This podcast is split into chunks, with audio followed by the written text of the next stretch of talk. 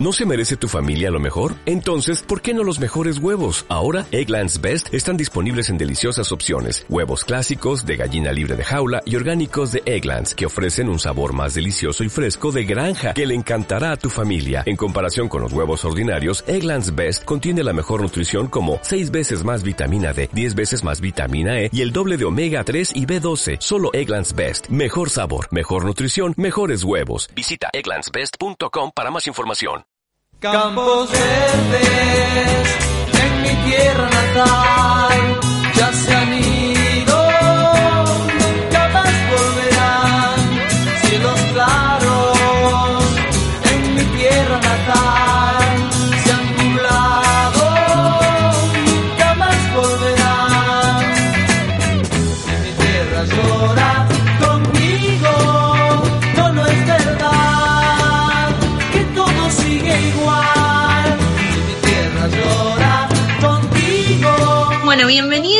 a las invitadas. Eh, nosotras somos eh, Vera Grimer y Laura Camargo. Nos pueden encontrar en redes como arroba lausojo o arroba Vera Good Day.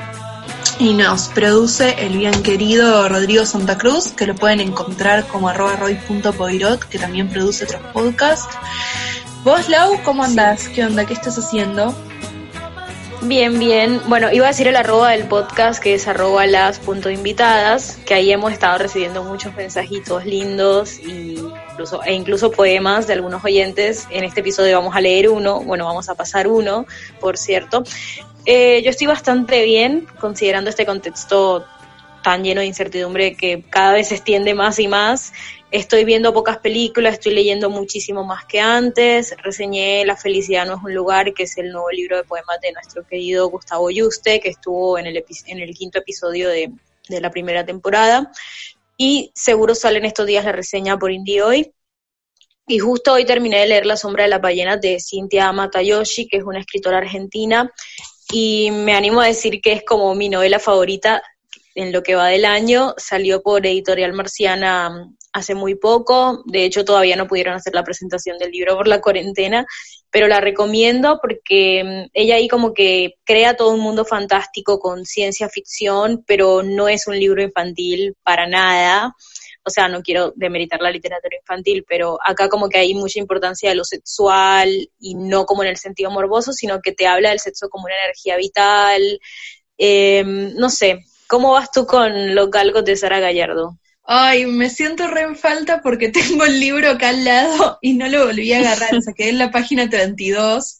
Pero a diferencia de vos estoy viendo muchas pelis, como que de repente hace 10 Claro. años me pintó ver pelis todos los días. Em, y estoy como muy, no sé, como que me volví a conectar con eso. Em, Bueno, estaría para que hagas un listadito, ¿no? O algo así. podría, Veo igual que en Facebook comentas. Podría ser un listado de películas que recomiendo para ver en cuarentena, totalmente. Sí, hay, hay un par que digo son re para verlo en cuarentena. Em, Claro, porque nosotros somos periodistas culturales, por si alguien engancha esto y no nos conoce de ningún lado, tampoco somos ni influencers ni ninguna vuelta de esa y tampoco nos interesa, pero sí somos bastante ñoñas con lo cultural. Eh, Sí, y este capítulo es bastante ñoño, Lau, porque vamos a tocar como un, tema que, que de alguna forma se está tratando en estos días, o lo estamos pensando, que es para mí esta tensión entre el bienestar y, y el buen vivir, ¿no? Como que el, el capitalismo siempre propone el, el bienestar, el well-being o el, si se quiere, el welfare, ¿no? Como welfare policies, en las cuales tenemos que cuidarnos de estar enfermos, de la muerte, hacer ejercicio, no usar mucho el teléfono, ser productivos, tomar agua todos los días. Como que se automatizan determinados ritos, ¿no? Como en función de estar bien. Y yo pienso como que en realidad lo que proponen, digamos, bastantes pueblos originarios de acá de Latinoamérica y, en general es la cuestión del buen vivir, ¿no? Según los guaraníes, Sí, el buen vivir es vivir sin tacha, como vivir una vida como en algún punto muy pura, muy conectada con la raíz, que me hizo acordar mucho una definición de cultura de Rodolfo Kusch, que era un filósofo argentino, eh, que él decía que la cultura, digamos, es estar caído sobre la tierra, ¿no? Como que conectar con, con lo que está ahí, con las, con, la siembra, con, con nuestras propias raíces. Em, sí, con los ritmos naturales. Exactamente. Y además, o sea, lo, que pienso mucho en estos días, a mí me está pegando por este lado, no sé si a usted estará pasando lo mismo, ahora vos me contarás, eh, pero en esta cuestión con la naturaleza yo siento como que estoy cocinando mucho y, y, ya no tengo más ganas de, por ejemplo, comprar una mermelada en el supermercado, sino que quiero hacérmela yo, aunque no salgan capaz increíble, pero quiero cocinar, o sea, como que estoy todo el tiempo cocinándome mi propia comida. Es verdad, después soy consciente de que pido otras cosas y que me gustan otras cosas, o sea, pero como, no sabes la alegría que me da cuando llega acá el bolsón de, verduras de, de, la barata, que es el mercado central de tu casa, después al final del capítulo voy a contar un poco más sobre eso. Entonces me da mucha alegría como elegir las propias frutas y decir, bueno, con esta fruta hago tal cosa, con esta hago puñuelos, no sé. Como... Creo que ese es como, eh, bueno, ese es el tópico, digamos, del que vamos a hablar ahora, ¿no? Como la naturaleza en estos momentos, que además esta pandemia viene a probar que no le estamos dando tanta atención. ¿O vos qué pensás? Claro, bueno, era uno de los episodios que más estaba esperando porque la naturaleza es, por una parte, quizá uno de los tópicos más comunes en la poesía desde que comenzó la humanidad. O sea, yo me atrevo a afirmar que la mayoría de poemas escritos hasta hoy hablan o de amor o de naturaleza. Y ya en lo personal, a mí me interpela mucho este asunto porque yo me crié con muchísimos animalitos a mi alrededor. O sea, yo me crié en una ciudad, pero mi papá por lo menos y mi mamá también eran son muy amantes de los animales y actualmente incluso mi papá es fotógrafo de paisajes y de animales. Bueno, ese es como su hobby, incluso ha ganado premios.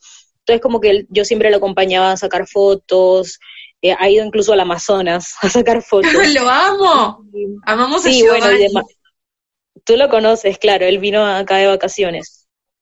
Y él, yo siempre tuve muchas mascotas, obviamente que él llevaba a la casa, incluso llegué a tener una iguana, peces raros, o sea, este, exóticos, eh, pulgas de agua, sea monkeys, llegué a tener un criadero de peces en el garage durante toda mi infancia, yo incluso vendía los pececitos a mis vecinos, les decía cómo cuidarlos, y bueno, y también por el lado ancestral, mis dos abuelas en algún momento se dedicaron a la agricultura, y actualmente como que yo trabajo en el área ambiental del gobierno de la ciudad, entonces estoy todo el tiempo metida con los temas estos de reciclaje, compost, y me da mucha satisfacción trabajar en eso y también trabajo con el tema de la economía circular, la inclusión social de los recuperadores urbanos, o sea, los cartoneros, así que hoy vamos a hablar un poco de, de eso al final, después de hablar de los poemas. Y en cuanto a lo que mencionaste del ritmo actual de nuestra sociedad occidental, si hay un fenómeno que está empezando a ocurrir, que es el éxodo masivo de las grandes ciudades, de las personas que se van de las urbes para volver a los suburbios o a las ciudades más pequeñas o incluso a las zonas rurales. O sea, no sé qué tanto va a suceder en Buenos Aires, pero por lo menos en Nueva York ya está empezando a ocurrir luego de que fueron el epicentro de la pandemia, que la gente empieza a cuestionarse por qué estoy pagando dos mil dólares de alquiler para vivir amontonada en 40 metros cuadrados, eh, como que con esta plata me podría mudar a una, casa, a una casona con jardín, con patio, tener mi huerta, criar a mis hijos más tranquilamente, como que es algo que yo misma estoy empezando a pensar y eso que recién cumplí 31 años, porque yo siempre dije, bueno, a los 40 y pico me pienso ir a vivir a un lugar más tranquilo y como que ahora con todo lo que pasó de la pandemia, esa clase de fantasías empiezan a llegar más temprano, ¿no? Eh, bueno, para empezar ya con, con el tema poético, este poema que tú encontraste de José Watanabe, eh, vamos a leerlo porque creo que tiene que ver justamente con ese deseo de volver al campo. Se llama Animal de invierno. Otra vez es tiempo de ir a la montaña, a buscar una cueva para hibernar. Voy sin mentirme, la montaña no es madre. Sus cuevas son como huevos vacíos donde recojo mi carne y olvido. Nuevamente veré en las faldas del macizo vetas minerales como nervios petrificados. Tal vez en tiempos remotos fueron recorridos por escalofríos de criatura viva. Hoy, después de millones de años, la montaña está fuera del tiempo y no sabe cómo es nuestra vida, ni cómo acaba. Allí está, hermosa e inocente entre la neblina, y yo entro en su perfecta indiferencia, y me ovillo entregado a la idea de ser otra sustancia. He venido por enésima vez a fingir mi resurrección. En este mundo pétreo, nadie se alegrará con mi despertar. Estaré yo solo y me tocaré y si mi cuerpo sigue siendo la parte blanda de la montaña, sabré que aún no soy la montaña. Es precioso. Quería contar un poco sobre, sobre quién es en realidad José Watanabe antes de como que lo discutamos. Sí. Em, bueno, él es un poeta de Perú que nació como el norte, norte de Perú, en Laredo, y publicó un montón de libros de poesía como Álbum de Familia, El uso de la palabra, Historia Natural, Antígona.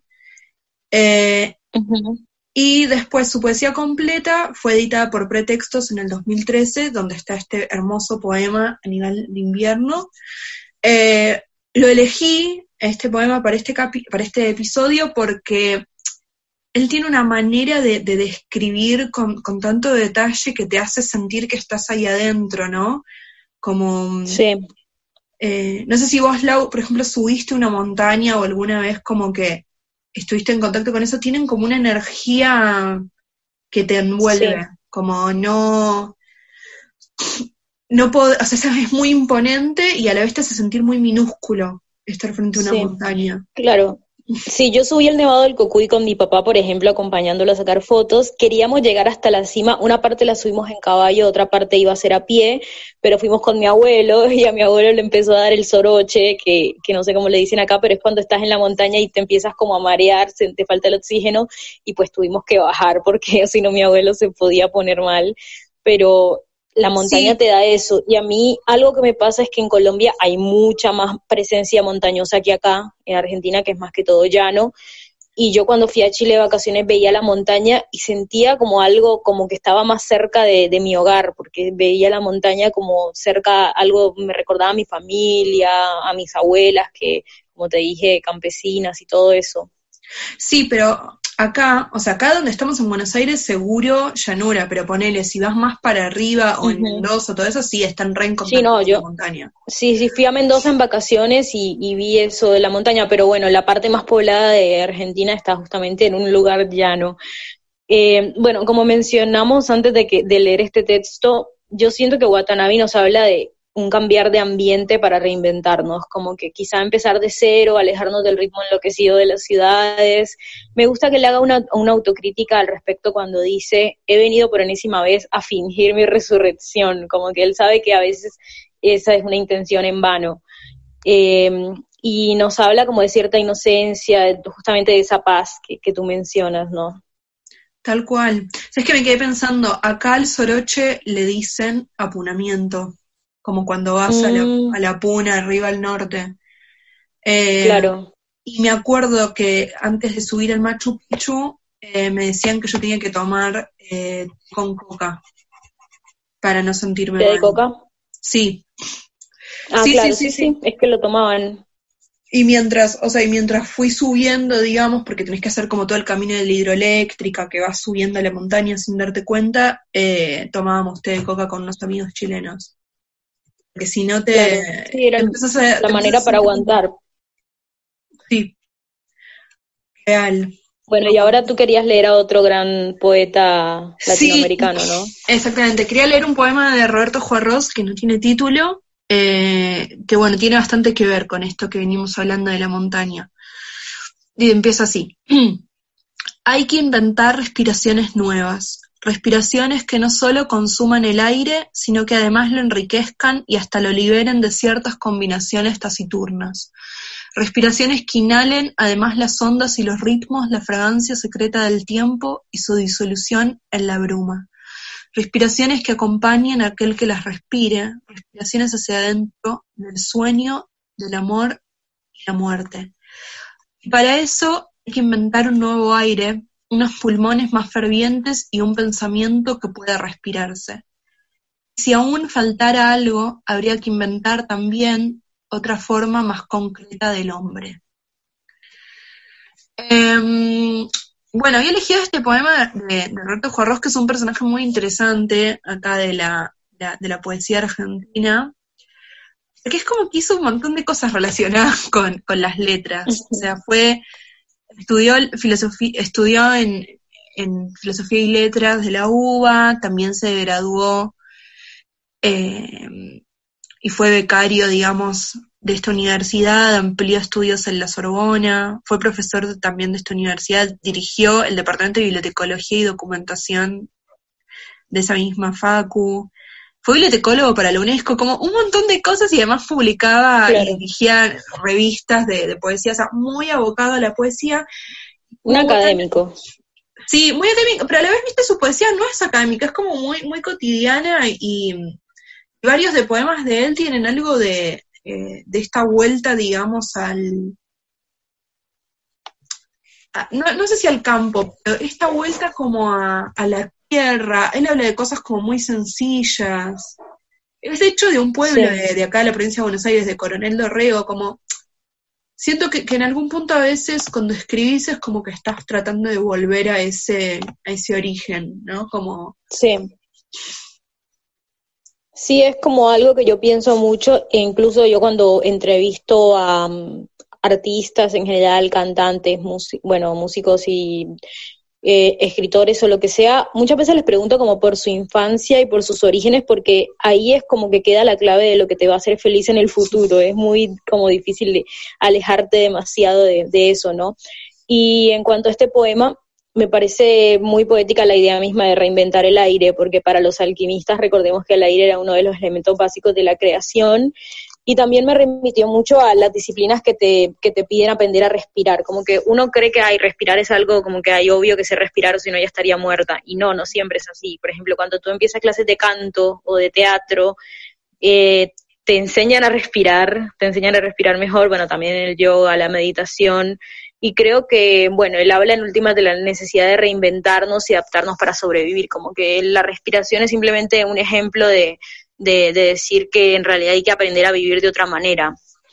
Sí, tal cual, hay que aprender a vivir de otra manera. Eso me parece que es como el, el punto en estos momentos. Claro, eh, en medio de toda esta crisis global, creo que queda en evidencia. Sí, sí, sí, esto yo, yo quería ir como a, bueno, quería traer una poeta que en realidad me gusta mucho. o sea, hoy, hoy, hoy, hoy son todos poetas que realmente me gustan un montón, me encanta. está bien, para eso está este podcast, querida. tal cual, tal cual. No vamos a hablar de lo que no nos gusta, si no nos vamos a volver Jorge Rial. No, para eso está Twitter y esos lugares donde la gente destila su veneno. Exactamente, acá no, acá tiramos bondad. Bueno, quería hablar de Mary Oliver. Eh, Mary Oliver es una, bueno, era en realidad porque falleció el verano pasado, una poeta de Estados Unidos, que lo que me parece más particular e importante de ella es que ganó un premio Pulitzer por su escritura, que ella se dedicó a la poesía y vivió de eso. Toda su vida Mary Oliver vivió de, escribir. Eh, el sueño. el sueño, sí, absolutamente el sueño. Y quería rescatar un fragmento de, una entrevista que está traducida en el sitio Malón Malón, que también difunde poesía muy interesante. Entonces una, una periodista le pregunta eh, si sos más feliz sentada en tu escritorio o paseando por el bosque. Y Mary dice, probablemente caminando por el bosque porque siento como si me desvaneciera y me volviera parte del mundo natural, lo cual por alguna razón siempre me hizo sentir a salvo. Pero mi mente está más enfocada cuando estoy trabajando en un poema en mi escritorio y eso es divertido. Para ser buena también tenés que amar el trabajo con los poemas. Eh, ahora en el poema que, voy a leer que me gusta un montón, eh, también trabaja esta idea, que ahora la comentaremos más, pero ella se define a sí misma como una poeta de la alabanza, ¿no? Como ella está todo el tiempo muy agradecida por la vida que tiene y muy agradecida por poder observar el mundo y compartirnos sus observaciones. Bueno, este poema se llama Mindful. Em, en, al, inglés, o sea, sería como, eh, la traducción más correcta sería como, bueno, consciente o estar como con la mente muy plena, muy, muy, muy abierta. Plenitud, claro. Sí, sí, sí, como, una, como un estadio donde la mente está muy plena, pero no me gusta traducirlo, me gusta mucho más la palabra en inglés que es mindful. Como que engloba todas estas cosas que estoy diciendo. Y el poema dice así. Todos los días veo o escucho algo que más o menos me mata deliciosamente, que me deja como una aguja en un pajar de luz. Esto es para lo que nací, para observar, para oír, para perderme adentro de este mundo suave, para guiarme a mí misma una y otra vez con alegría y aclamación. No estoy hablando de lo excepcional, lo temeroso, lo escalofriante, lo realmente extravagante, sino de lo ordinario, lo común, lo más monótono, las presentaciones diarias. Oh, buen estudiante, me digo a mí misma, ¿cómo podés sino crecer sabiamente con enseñanzas como esta? Las dispareja luz del mundo, el brillo del océano, las plegarias que están hechas de hierba. Hermoso. Bueno, yo por todo lo que comentaste, porque yo no la conocía mucho a Mary Oliver eh, y quería reservarme tu, tu presentación de ella para, para, empezar a conocerla, yo encuentro en ella como una gran heredera de Emily Dickinson en ese sentido de tener una vida sencilla, de, de ser contemplativa, de, de, estar agradecida por la belleza natural y todo lo que la vida le, le brinda. Y bueno, de Emily ya hablamos en el episodio debut de este podcast y más adelante vamos a volver a mencionarla acá pero eh, bueno, Mary reconoce que ella nació para ser una voyeur, para encandilarse con los detalles del paisaje, como me recuerda un poco el amor y la paciencia de las personas que se dedican a la observación de aves, por ejemplo, que es algo que me gustaría hacer en, en algún viaje futuro, dedicarme a observar los pájaros de la zona, como que simplemente dedicarte a eso. Eh, el poema se llama Mindful y también me recuerda una vez que alguien en familia tuvo una crisis nerviosa y el psiquiatra dijo, bueno, vamos a llevarla a pasear un tiempo a la finca o compren un acuario con peces para su habitación. O sea, como que a veces la contemplación o el contacto con la naturaleza eh, te lleva a ese estado de paz mental, o sea, es lo que hablábamos antes, pero muchas veces los médicos lo avalan, o sea, no es que te lo dice un curandero, no, te, a veces también te lo dice tu psicólogo, tu psiquiatra. Yo, este poema, este poema que leí Mindful, León lo transformó en una plaquetita muy chiquita, muy linda. Ah, hermoso. ¿En, con qué editorial lo sacó? Él ahora no, no, está, no está haciendo trabajo de editorial, pero de repente lee algo que le gusta y lo hace plaquetita, como por vicio. Claro. Bueno, si alguien quiere esta edición, te puede hablar, obviamente, ¿no? Obvio, obvio, sí, sí, sí. Eh, bueno, vamos A, un, a un cortesín. Dale, dale. Sí, y recuerden que cada episodio de este podcast tiene como una playlist con canciones que nos gustan y que van con el ánimo de, esto, si es que necesitan recomendaciones musicales. Así que los dejamos con Big Yellow Taxi de Johnny Mitchell.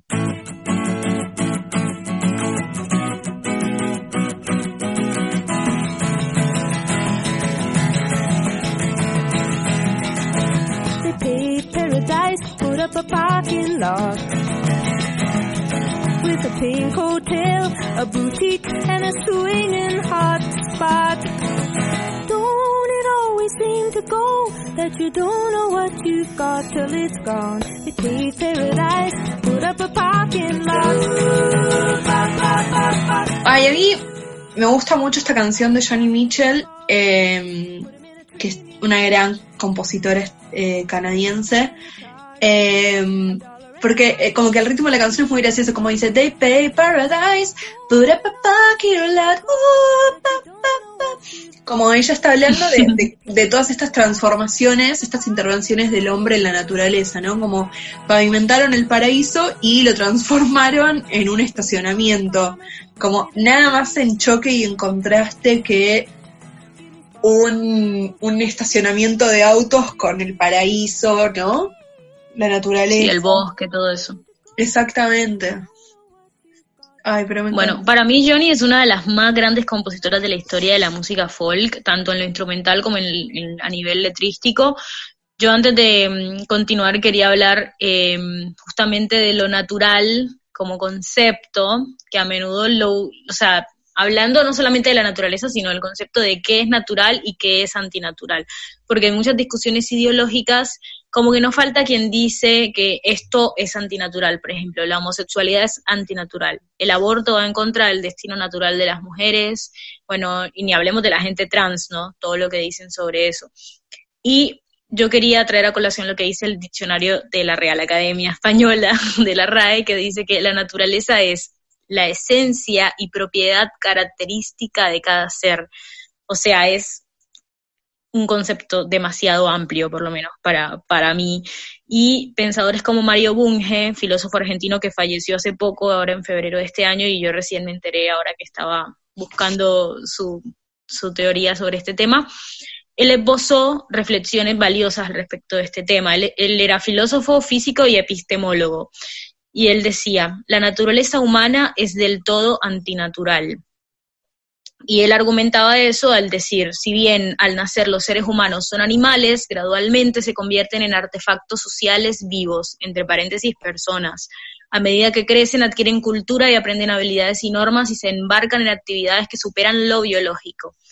Entonces, bueno, es como que cuando me llegan a decir algo de esto, como por ejemplo ser gay es antinatural o el aborto es antinatural, yo pienso, ¿qué tiene de natural un parto por cesárea en el que la mujer está anestesiada en un hospital en lugar de parir en, el medio del campo, que sería, si nos ponemos tajantes, eso sería lo natural, si nos ponemos em, tan biologicistas, ¿no?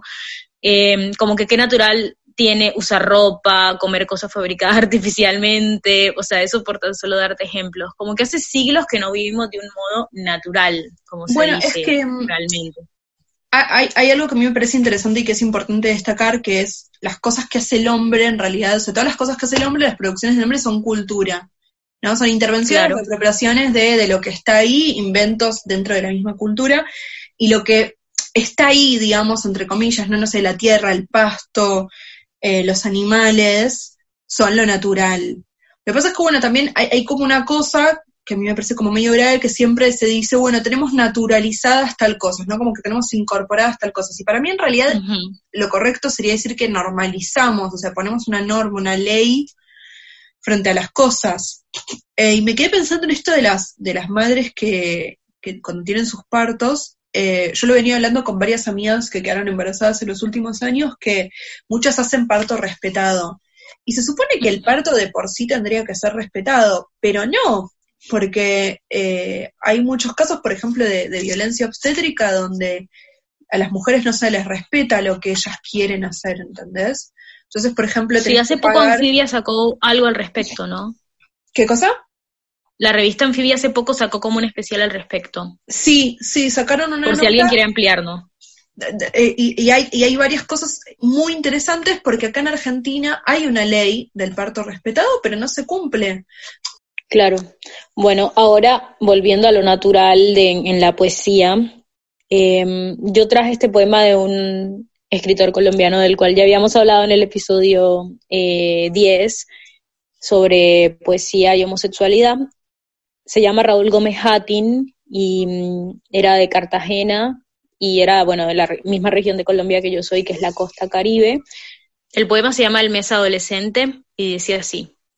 Llegó abril con sus aguas escasas, colocando diamantes en cada hoja, el mes de los árboles aún sedientos, el mes de la enredadera que trepa el muro, Joven abril, como un adolescente casi virgen, te deseé en las tardes de verano, y ahora llegas, primoroso, a encantarme con el batir de tu llovizna. Amado abril, beso tu piel de esmeralda, me entristezco bajo tus cielos grisáceos, con las voces de tus pájaros, me hago un nido del tamaño de mi deseo. En ti, entremecido de ternura, derramo la leche agria del amor que ha esperado. Ay, es precioso. Bueno, Hatín ya creo que antes había quedado claro en el, en el décimo episodio que hablamos también, leímos dos poemas de él.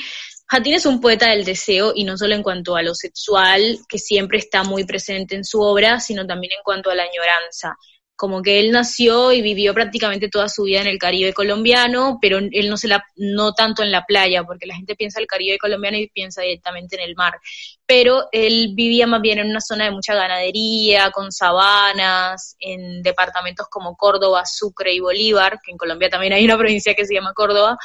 Él escribió mucho sobre esos entornos rurales. Y como hay cierto romanticismo y una tendencia contemplativa en sus versos, pero él a menudo termina usando metáforas sexuales otra vez, como siempre, dice joven abril como un adolescente casi virgen, te sé en las tardes de verano, incluso en el cierre también vuelve a decir, derramo la leche agria del amor que ha esperado. Y sabiendo cómo es el, en qué términos utiliza la palabra leche, pues podemos imaginarnos el contexto. Pero me gustó mucho ese estilo del que, que oscila justamente entre el romanticismo eh, y lo bucólico y, lo otro que es como un poco más picante. Sí, además me hizo acordar a este poema, eh, creo que es de T.C. Eliot, April is the cruelest month. Mm, sí, sí, sí. No puedo creer cómo no se me ocurrió esa relación antes. Este, que en, realidad abril es como red, claro, es red de transición, o sea, para el hemisferio norte sería primavera y para nosotros es otoño. Igual. Creo que es el mes que más ha inspirado a los poetas por ese tema de la primavera. Sí, sí, sí, total. Tiene el, poema este de, de T.C. Eliot, tiene como un, para, eh, resuena bastante en lo que dice Hatim, como esta cosa de armar un nido del tamaño de mi deseo, ¿no? Como que es un nido que va tomando diferentes formas. Em, sí. Sí, es, hermoso. Bueno, y ahora viene el momento de, pasar un hermoso poema que nos envió un, uno de nuestros oyentes. Por primera vez vamos a, pasar un texto que nos recomendó alguien que nos escucha, que es Daniel Tobar Ugarde. Vamos a, es un amigo chileno. Vamos a pasar el audio y después lo comentamos. Es tarde ya. El sol empieza a retirar sus rayos de trémulas raíces y las estrellas comienzan a llegar en camiones petroleros. Un búho toca el saxofón grabándose a sí mismo, se maquilla con madera para el deleite de ratones sabios. Pero por sorpresa, las notas suenan como nube rota oculta tras la noche o una hipotenusa olvidada en el café. Ah, olvidaba que estos versos fueron escritos gracias al reclamo de un oficinista. Hoy silencio, como hierba, ululando los espacios. Después el aire, con esa quietud, maquillando melodías. Un recuerdo. Qué bello texto de nuestro amigo Daniel, que en Instagram lo encuentran como arroba tobare-bajo. Es un poeta de Arica, eh, en Chile, que nos compartió por mail un poemario llamado Las costas de Urano, en el que él escribía versos basados en fotografías sacadas por otro amigo del artista. Pero para esta ocasión escogimos este poema que retrata paisajes chilenos, que es un, un poema que no está en ese libro, que él nos mandó aparte. Y vemos ahí como el avance predatorio del, del, ser humano con industrias como la petrolera, aunque sabemos que en Chile es aún más devastador el tema de la minería, y ese contraste irónico con la figura del oficinista que, que, añora esos versos, ¿no? Eh, también quería mencionar que Daniel tiene una revista que se llama Quiebre Literatura, que recomendamos seguir en Instagram también, porque es muy lindo el trabajo que hacen. Sí, estuve viendo un par de los videos que hicieron en Quiebre en Instagram, son hermosos. Y además, bueno, creo que ya nuestros, nuestros oyentes se pueden ir dando cuenta de que acá con Lau tenemos una predilección por la poesía chilena. O sea, compartimos sí, bueno, y eso que no hemos ido volando todavía. De Carmen Berenguer, y aún hay más. Quiero decirte, Lau, que un, un amigo mío, Nelson, que también es poeta chileno, me mandó un montón de libritos muy lindos después te, voy a mandar un par para que leas, eh, de poetas contemporáneos chilenos. Hermoso. Sí, a mí, a mí lo que me gusta del poema que nos mandó Daniel em, es que tiene esta, eh, primero que él además recita de una manera muy calma, ¿no? Y, muestra como contrapone todas estas imágenes que las como que puedes cerrar los ojos y verlas, ¿no? Sí. Eh, quería recuperar como comentarios de otras personas que me parecen bastante valiosos a la hora de pensar este momento. Varios de los referentes de, pueblos originarios hablan de que estamos en una crisis civilizatoria, ¿no? Como que la naturaleza no se la reconoce como parte de todas las, eh, de los derechos y obligaciones que se piensan en, las propuestas para pensar eh, los estados y las sociedades. Em, en este sentido, la Weichafe Moira Millán, que es acá representante del, pueblo mapuche en el sur de Argentina y tiene mucho peso, acuñó el término terricida, que plantea que los estados-nación y la corporocracia han cometido crímenes que asesinan a la tierra, en la cual los territorios están dominados por diferentes corporaciones. Sin ir más lejos, acá en Argentina eh, hay territorios de la Patagonia que le pertenecen a corporaciones transnacionales como Benetton, por ejemplo. Entonces, ella lo, que, lo que plantea, que realmente me parece muy valioso, es que hay que retomar la, cosmovisión de los pueblos indígenas, donde hay diferentes planos de existencia y formas de vida. ¿no? Entonces tenemos el plano tangible, que sería el medio ambiente, los ecosistemas, que se están contaminando y se destruyen por el, extractivismo depredador en un modelo económico desarrollista, en el cual hay que producir, producir, producir. Y otro plano que tenemos es el plano perceptivo, donde están todas las fuerzas energéticas que constituyen los espacios sagrados, que esto va a tener que ver con las creencias, digamos, de cada uno, pero sobre todo con, con la potencia que los pueblos originarios le dan a la tierra, o sea que la tierra no es solamente la tierra, sino que la tierra es un espacio para poder crear, para poder desarrollar la vida en definitiva. Que sería esto que estábamos hablando al principio, replantear nuestra relación con la tierra, nuestra relación con el consumo. Entonces, en este sentido, cuando hablamos de el terricidio, remarca la responsabilidad de los estados y de las empresas. Y este marca precisamente que estos son crímenes de lesa humanidad, porque son como si se pensara como un genocidio hacia la tierra, hacia la misma tierra que es la que nos da las cosas que necesitamos para vivir. Em, hablando de anfibia que hablamos antes que la comentamos, salió una nota que me gustó mucho eh, de Maristela Vampa y de Enrique Viale. Yo soy muy fana de Maristela Vampa. Ella es una socióloga argentina, investigadora del CONICET, realmente una, gran pensadora para mí. Em, y esta nota la, escribió con Enrique Viale, que es un abogado ambientalista argentino, que es eh, nuestro nuevo eh, Green New Deal. El Green New Deal es algo que se está hablando hace, creo que desde el 2008, cuando estuvo la crisis financiera, ¿te acordás? Como la, sí, sí, claro. Bien. Em, se está empezando como a hablar de como un nuevo pacto verde, ¿no? Y se habla como en, en círculos, digamos, del ambientalismo. Y lo que ellos proponen en esta nota es un pacto de cinco puntos ecosocial y económico. Eh, la nota está para que la lean, podemos compartir después el link, obviamente, em, porque es un poco extensa para comentarla toda por acá, pero me parece más jugosa. Sí, en la descripción del episodio, porque mucha gente nos pregunta dónde están los links y están, si van al episodio, descripción en Spotify o donde lo escuchen, ahí van a encontrar. Perfecto. Lo que a mí me parece como el centro, digamos, de, la nota, eh, es que se piensa el reconocimiento legal de los derechos de la naturaleza. En otras palabras, los seres humanos debemos admitir a la naturaleza como sujeto de derechos y no como un mero objeto. Debemos convivir armónicamente, respetar sus ritmos y capacidades. Eso me parecía como, como bastante fundamental, digamos. Sí, bueno, estaría buenísimo después poder leer la nota, yo no la leí y me interesa muchísimo también por temas de mi trabajo. Bueno, y como antes habíamos anticipado, vamos a hablar de nuestra querida Dickinson nuevamente.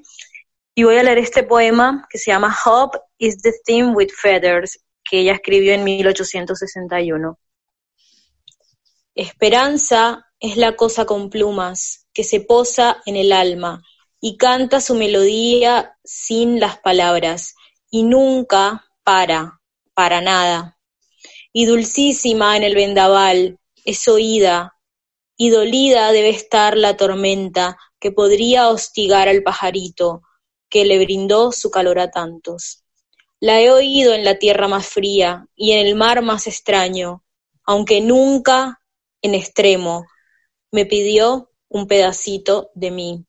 Este es uno de mis poemas favoritos de ella, que eso ya es mucho decir porque creo que es mi poeta favorita de toda la historia y a menudo ella hace esas, asociaciones medio zoomórficas que le da como características animales a ciertos conceptos o a ciertos sentimientos. En este caso, la esperanza es un ser alado o un, ave. Y recomiendo muchísimo, eh, para quien quiera conocer un poco más de la historia, la vida de ella, de Emily, un documental que se llama, bueno, en realidad no es un documental, es una película, eh, una biopic con mucho humor, que se llama Wild Nights with Emily. O sea, tiene muchísimo, muchísimas chistes sobre la época victoriana en la que ella vivía, que eran todos mega conservadores, y Emily, bueno, eh, le gustaban las mujeres y todo eso. eh, también te cuenta porque verdaderamente ella no fue celebrada en vida, sino que su obra recién salió a la luz después de que ella se murió. O sea, el spoiler eh, que les hago es que no era porque Emily fuese una fóbica amargada, que no quisiese socializar, porque eso es lo que nos han hecho creer eh, durante mucho tiempo. Ahí te muestra realmente cómo era su contexto y, y, el machismo y todo lo que la invisibilizó. Y lo muestran con mucho sentido del humor, por eso es que lo recomiendo. Lo, lo incluí en un listado que había escrito de películas dirigidas por mujeres para Indie hoy, así que ahí lo pueden chusmear también. Hay un, de hecho, ¿sabías que buscando sobre Emily hay una, una serie de HBO, me parece que se llama Dickinson? Sobre mm, ella. Creo que sí.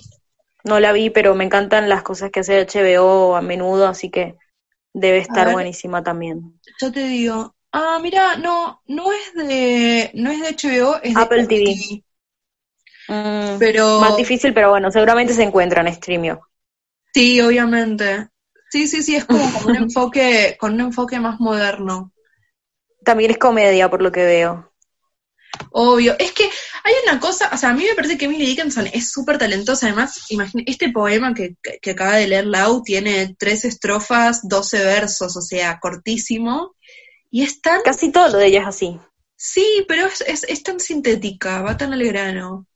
Ella estaba muy adelantada a su época, eh, principalmente ese fue como uno de los mayores problemas. La mayoría de, de poesía escrita por mujeres que se celebraba en la época de Emily era de mujeres que hablaban sobre limpiar la casa, sobre cuidar a los nenes, sobre hacer feliz a su marido, o sea, que no está mal, obvio, o sea, hay muchas mujeres que hacen eso y son felices y las realiza, pero ella como no tenía esa típica vida, porque ella nunca se casó, porque era tipo la solterona rara, la tipa en realidad se dedicaba a otras cosas, tenía otra clase de romances por ahí escondidos y como que la sociedad no iba a aceptar una mujer que te hablaba sobre la muerte, ¿me entiendes? Sobre las cosas que ella hablaba.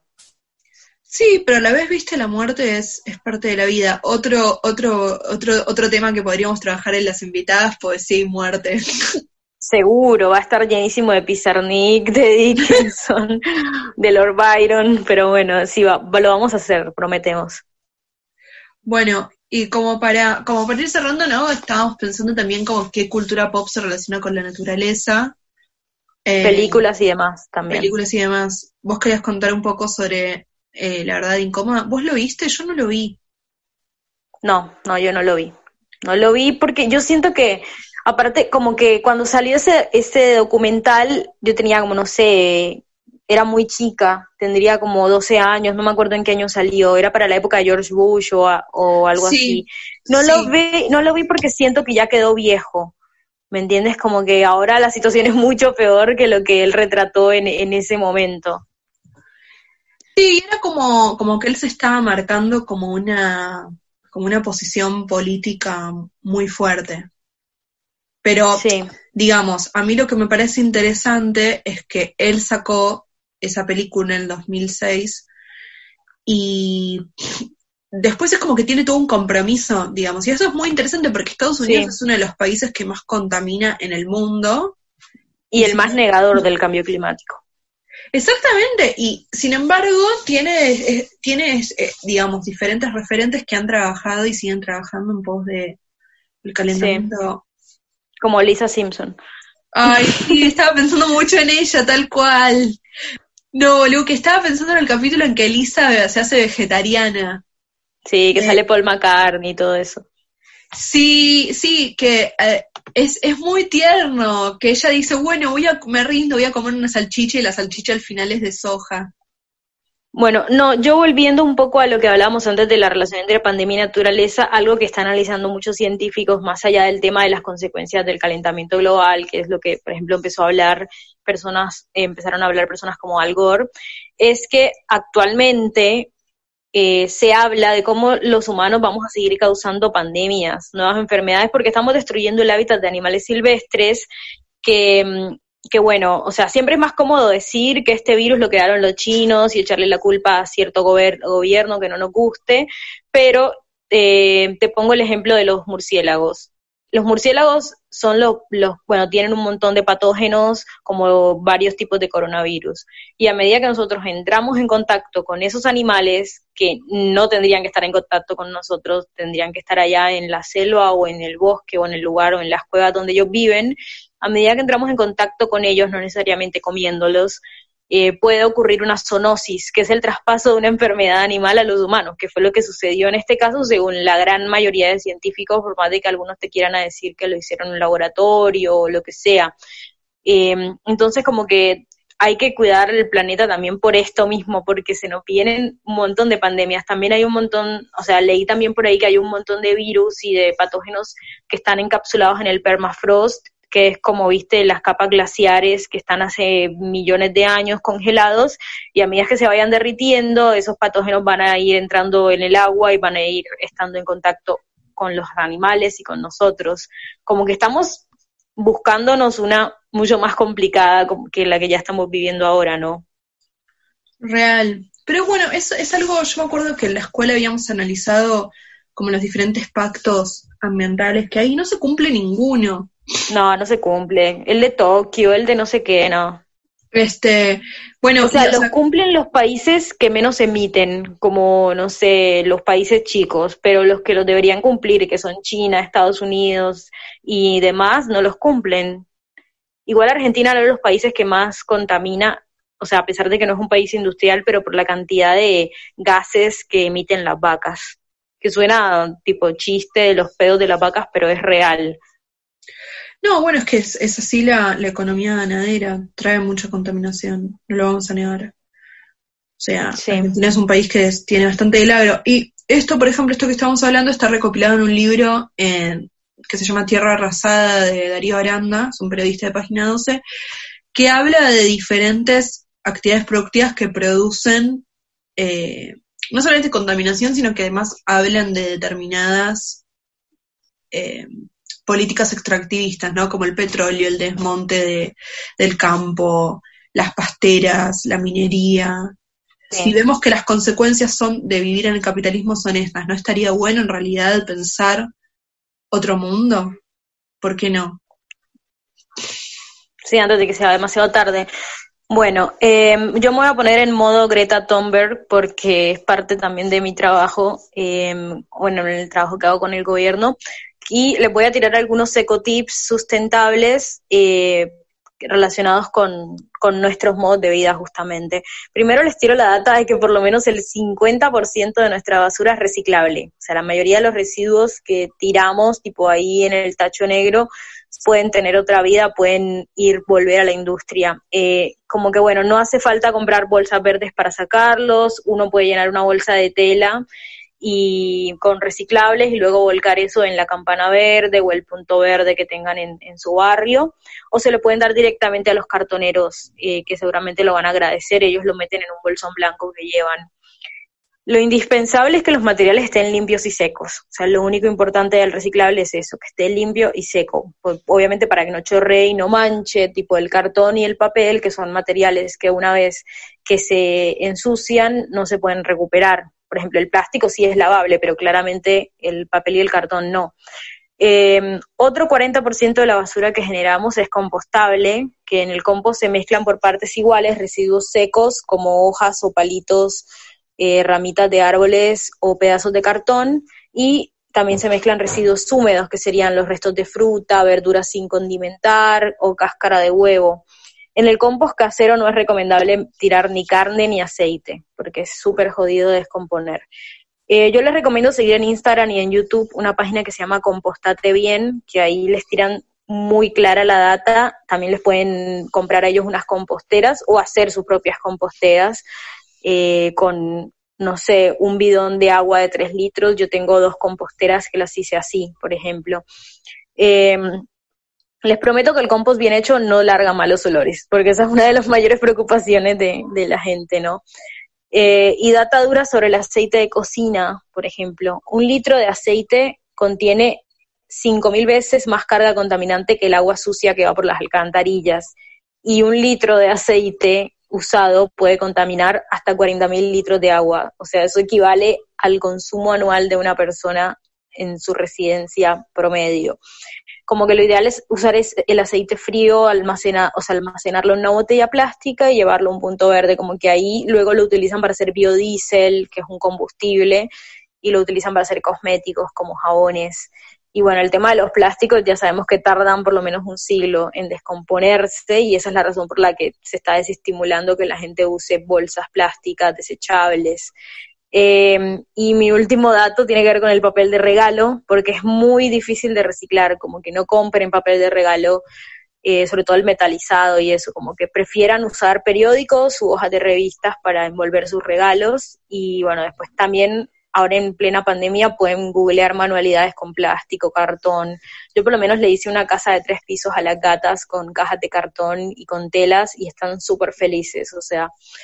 Em, bueno, y un par de celebridades que queríamos destacar, ¿no, Verita?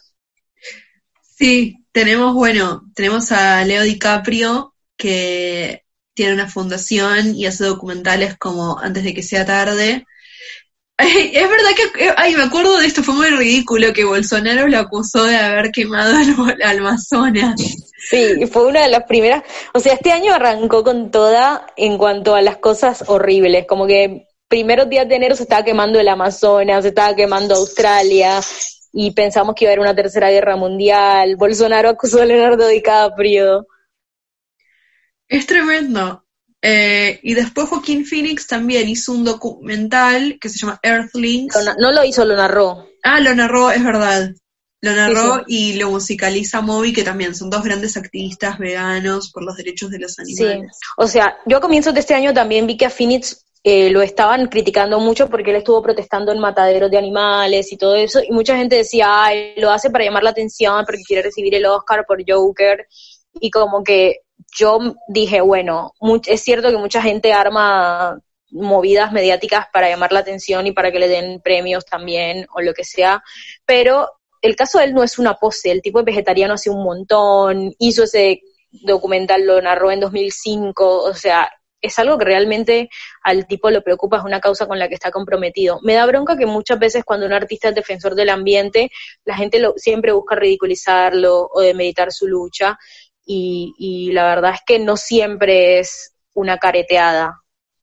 No, no, no, y es, es como igual todo un tema. Yo estaba pensando en una peli que se llama Captain Fantastic, donde actúa Vigo Mortensen. Em, la peli trata sobre una familia que vive hace más de 10 años en unos bosques en Washington, alejados de toda la civilización, y viven una vida eh, como sin internet, sin teléfonos, como en el medio de la nada.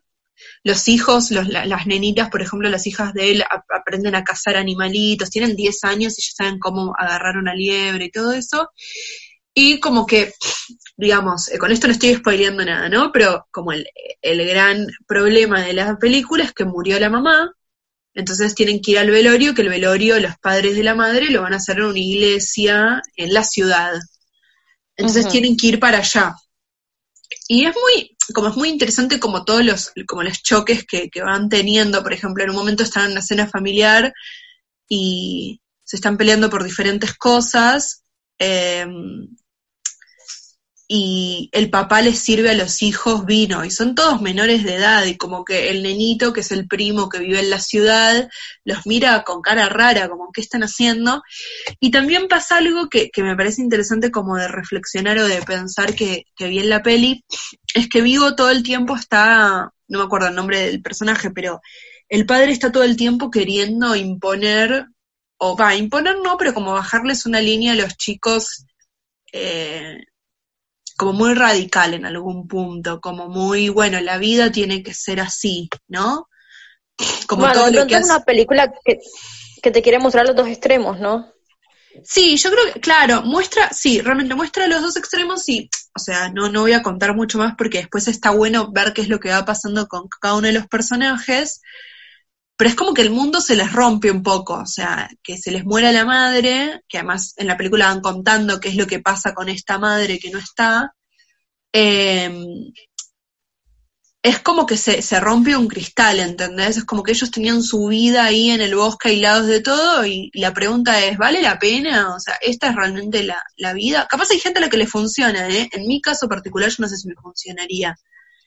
Pero es interesante ver cómo te está mostrando en pantalla lo que les pasa a estos personajes al chocarse con tener que ir a una iglesia, tener que, no sé, saber que hay un cajero automático, ¿entendés? Sí.